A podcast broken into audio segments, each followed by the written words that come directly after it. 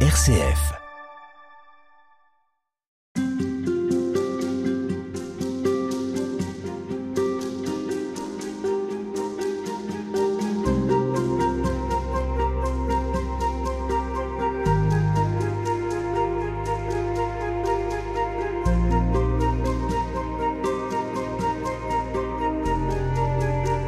On est avec vous, sœur Sonia Béranger. Vous êtes membre de la communauté du Chemin Neuf. On se trouve ici euh, à Rome, qui est une, maison d'accueil, une maison tenue par euh, les sœurs euh, Saint-Joseph de Cluny, dans laquelle vous, vous trouvez aussi pour accueillir et des étudiants et des touristes.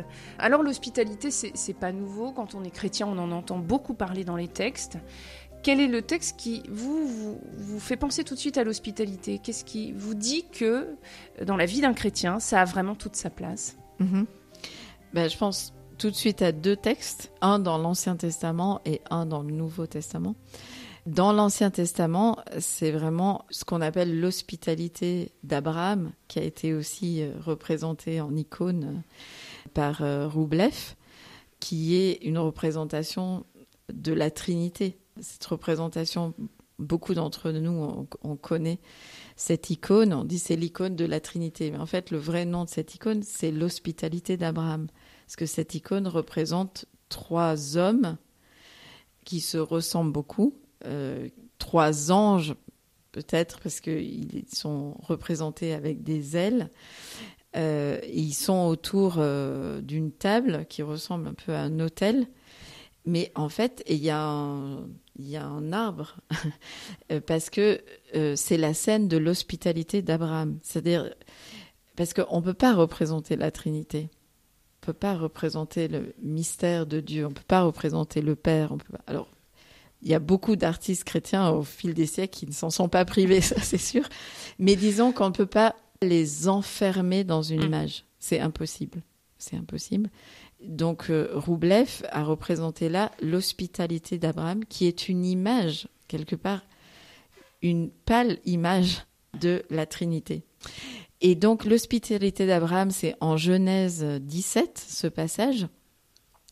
Abraham a déjà été appelé par Dieu, a déjà quitté, euh, comme Dieu lui demandait, euh, quitte ton pays, euh, ta parenté, la maison de ton père. Donc, Abraham s'est déjà mis en route. Abraham a déjà reçu une promesse d'une descendance aussi nombreuse que le sable au bord de la mer et que les étoiles du ciel. Les deux, hein, la terre et le ciel. Parce que le sable, c'est la terre et les étoiles, c'est le ciel. Donc c'est une promesse vraiment qui englobe tout le créé. C'est une promesse totale en fait. hein. C'est du sable aux étoiles. Et Abraham, donc, euh, il s'est mis en route à l'appel du Seigneur.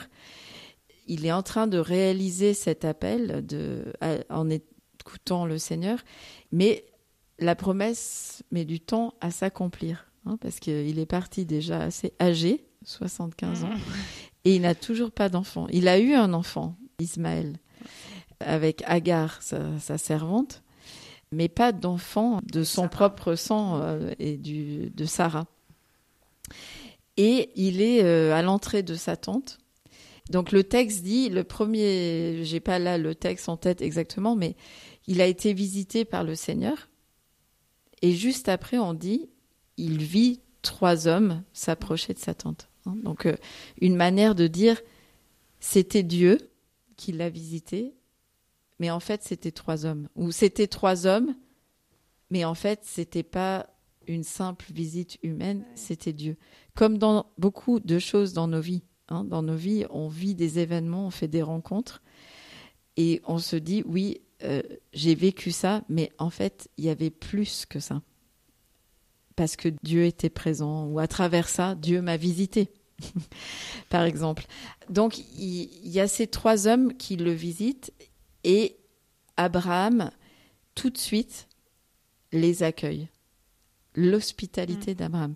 Sous un chêne, le chêne de Mambré, là où euh, Abraham avait son campement, il les accueille, il court tuer un, un- je sais plus si c'est un veau ou autre chose. Et puis il invite Sarah à participer aussi, à vite faire des galettes, il apporte du lait, euh, etc.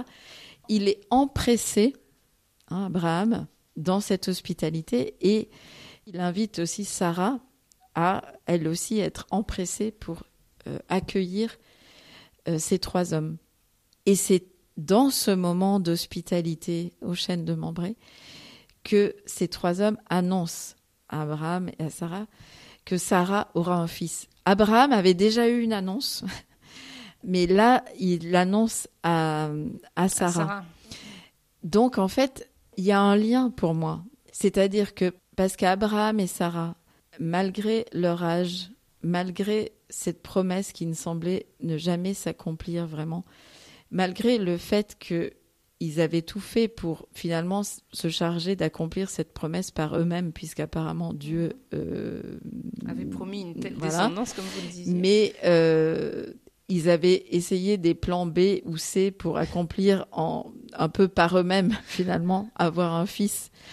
Et Dieu l'a dit non, en fait, c'est vraiment toi, Sarah, qui va enfanter. Et elle rit d'ailleurs. Mais quelque part, les choses sont liées dans ce texte.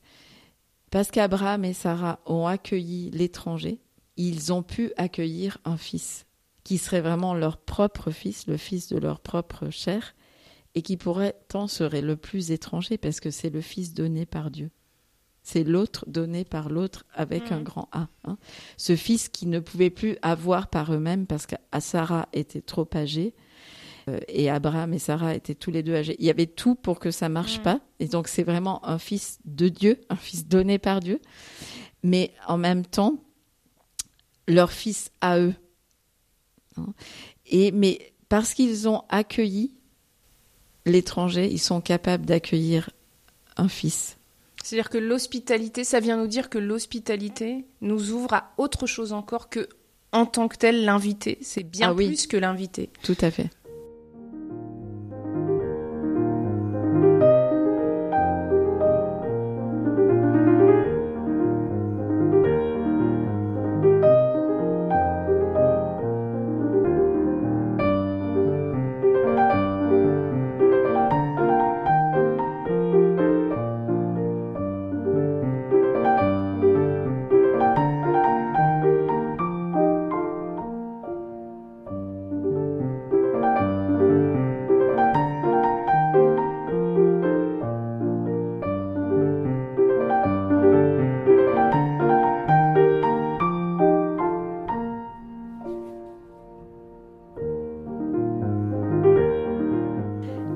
Ce passage, ce fameux passage de l'hospitalité d'Abraham, qu'est-ce qui se passe? C'est le passage de Sodome et Gomorre.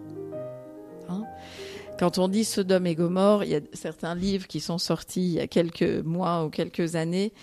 On pense tout de suite à quelque chose de dramatique, scandaleux et sexuel.